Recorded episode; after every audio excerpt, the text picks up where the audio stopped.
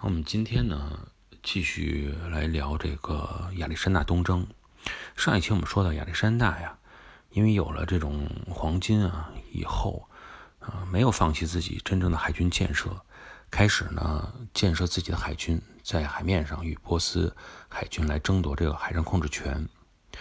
呃，客观上说，海军是一个非常烧钱的军种。那么在当时这个商业社会里啊。你要是没有钱的话，你不可能去兴建一支非常强大的海军。但是呢，话又说回来，只要你有钱，你有黄金，那么迅速的去招募水手、船只，啊，在短时间内组建一支非常强大的舰队，是极有可能性的。亚历山大当时招募海军的地点啊，是在这个推罗以北的另外一个属于腓尼基的城市，叫塞达。嗯，应该说呢，整个招募的进程还是比较顺利的。比如说，最先选择加入亚历山大海军的，就是那些曾经隶属于波斯海军，在爱琴海上游弋的这些腓尼基人，还有他们的八十艘腓尼基战舰。其实，亚历山大沿海攻击港口动机所在，也在于这块，就是最终能够建立自己的军队，招募这些海军。呃，波斯海军本来呢，就是由这些。地中海沿海城邦啊，来进行提供船只、提供水手，来整个是通过这些城邦来组成的海军。所以说，不管是爱奥尼亚人还是腓尼基人，啊，开始是在波斯海军中服役，为波斯海军出力。后来一听说得自己这母港啊，都已经归顺了亚历山大了，那也就没得选择了，那直接就跟亚历山大算了。你要不然你这个回港口都是问题。那当然，推罗呢肯定不会说那么迅速的离队，直到是他们发现啊自己的城邦、自己的母港也被攻陷了，那也是最终选择啊这个归顺了亚历山大。那么实际上，亚历山大的这种连续性的胜利啊，最后还是引发了很多这种类似于多米诺骨牌效应的这种情况，比如说那些还没有被他征服的城市、征服的这种城邦。啊，也出现了很多主动投降者。为什么说去主动投降呢？他们也是期望说，那么我显示出这种啊，不用跟你去作战，我直接投降你，你看能不能给我谋个好位置啊？我以后在你这阵营中能够有一个好的这种啊待遇啊等等这样的。实际上，像这种情况啊，在历史当中战役中我们都能够看到。你看似啊，整个战役你需要征服，比如说一百个城邦。基本上呢，打五十多个，啊，到了前半段花费了很多精力，后半段啊，顺其自然的就基本上都归顺于你了。在整个战争过程中啊，就会出现这种情况。那么你就是墙倒众人推，一旦说失败了以后，那么你这个失败方基本上就没人跟从了，胜利方眼看就要胜利这一方啊啊，纷纷都是直接投诚就行了。所以战争就是这个。有这么一种多米诺骨牌效应在里边。那么，所以说，呃，亚历山大目前他取得这些胜利，虽然说还不足以让整个波斯帝国去崩塌，但是最起码是在地中海沿岸，波斯帝国已经看不到自己的希望了。那么后边呢，在腓尼基人舰队又脱离了波斯海军，还包括一百艘啊塞浦路斯舰。也是归顺了亚历山大。塞浦路斯这个地儿啊，位置其实还是很重要的。塞浦路斯岛一直是当时保持一种独立的半独立的状态。那么岛上这个王国啊，他实际上并不介意自己的宗主到底是波斯人还是雅典人。既然他们看到亚历山大你地中海表现的出了自己的实力，表现的特别好，那么呢，实力也是整个压倒了波斯。那我主动去导向新的主人也是非常正常的，心理上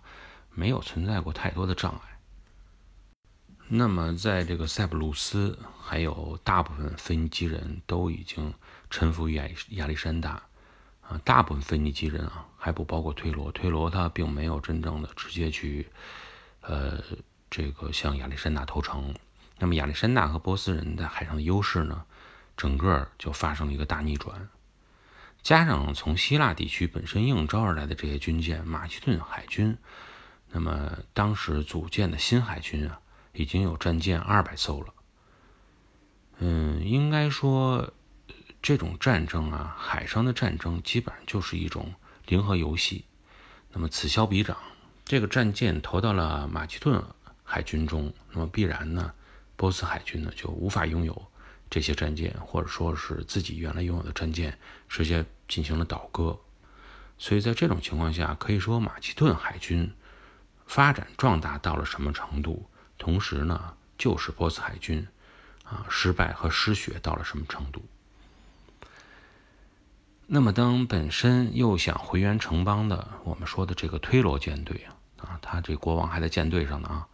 看到原来昔日的这些海上的战友纷纷投诚，变成了自己对手之后，也是惊讶不已啊。嗯，那么他想，如果我不投降的话，那么我现在只能赌一把，就是我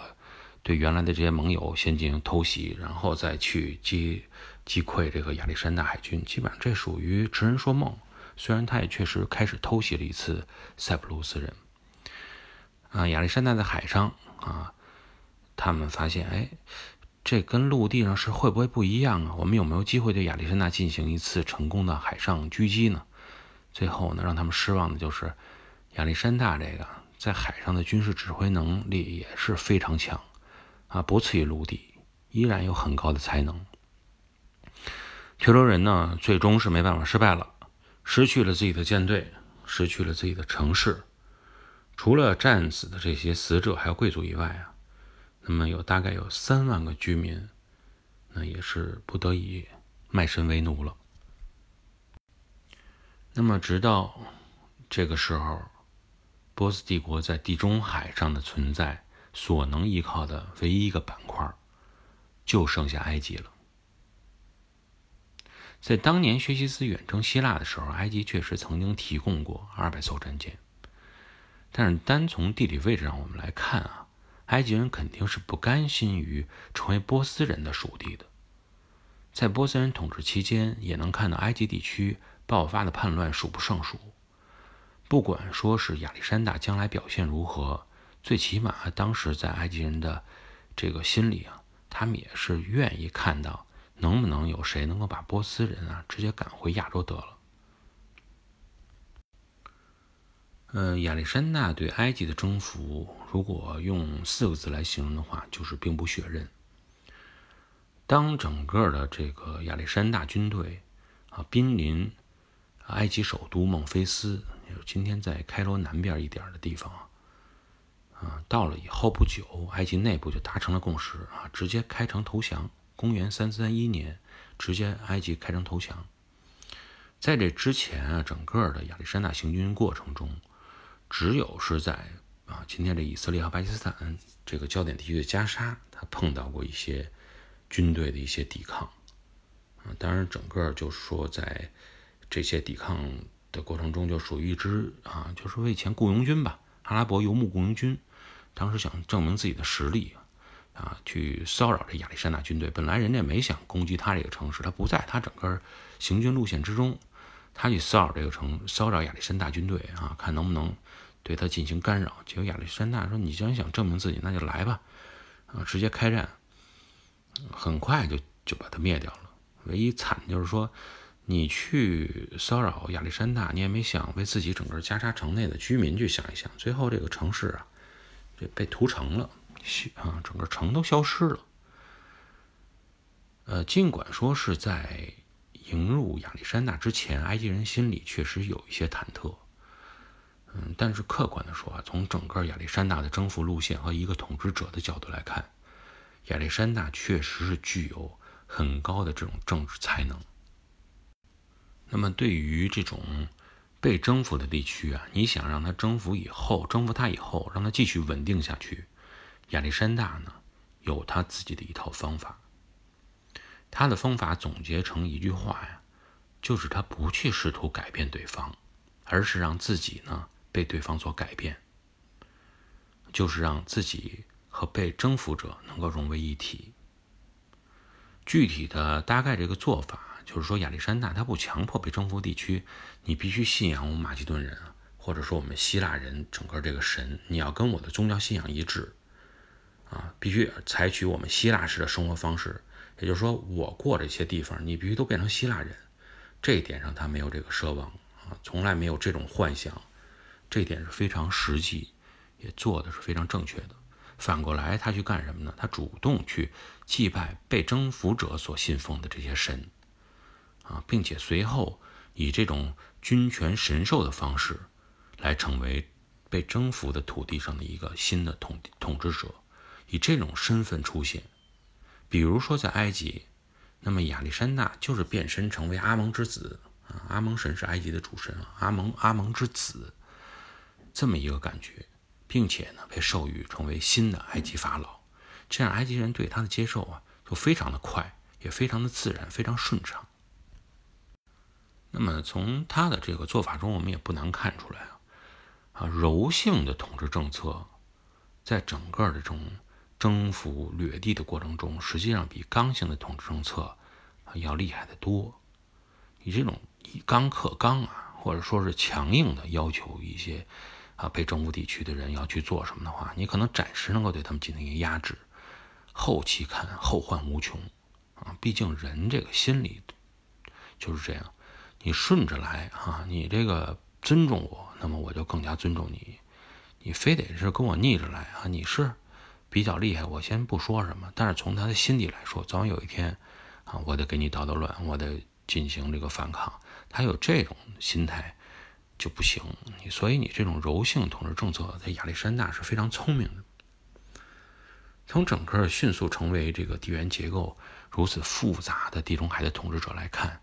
亚历山大采取的这种啊怀柔政策，显然是非常容易被接受的。当然，你要想建立新的帝国，仅仅是这么做还远远不够。在埃及期间，那么亚历山大还在尼罗河口建立了。属于一个自己名字命名的港口城市——亚历山大港。实际上，在亚历山大征服的过程中啊，曾经建立过无数个用自己名字命名的这种啊希腊移民城市。不过，埃及的这个亚历山大港啊，肯定是最为知名的一个，因为直到今天，它仍然是埃及最重要的港口城市。那么亚历山大在埃及建立港口啊，一个方面的目的呢，就是增强希腊本土对埃及的控制力；另外一个呢，就是希腊地区确实需要进口大量的粮食。在这种情况下，如果能让埃及、希腊整个海上通道比较顺畅的话，不仅仅说是一个政治统治问题，也解决了一个民生商业问题。那么实际上，客观说啊，亚历山大啊，马其顿。确实是到了现在这个份儿上，已经是为希腊人建立起来了前无古人的功绩了。那么，如果说亚历山大和波斯人在这个时点上不再进行后续的战争，那么现在建立起来的这个地中海帝国，是一个希腊人从来没有拥有过的啊最高级别的帝国。当时雅典人当年以爱琴海为核心建立起来的雅典帝国，跟这个比，就已经是非常的相形见绌了。那么，究竟波斯人会不会接受这么一个格局？那么，我们下一期节目里再跟大家来探讨。感谢各位的收听，那么我们今天的节目就聊到这里，再见。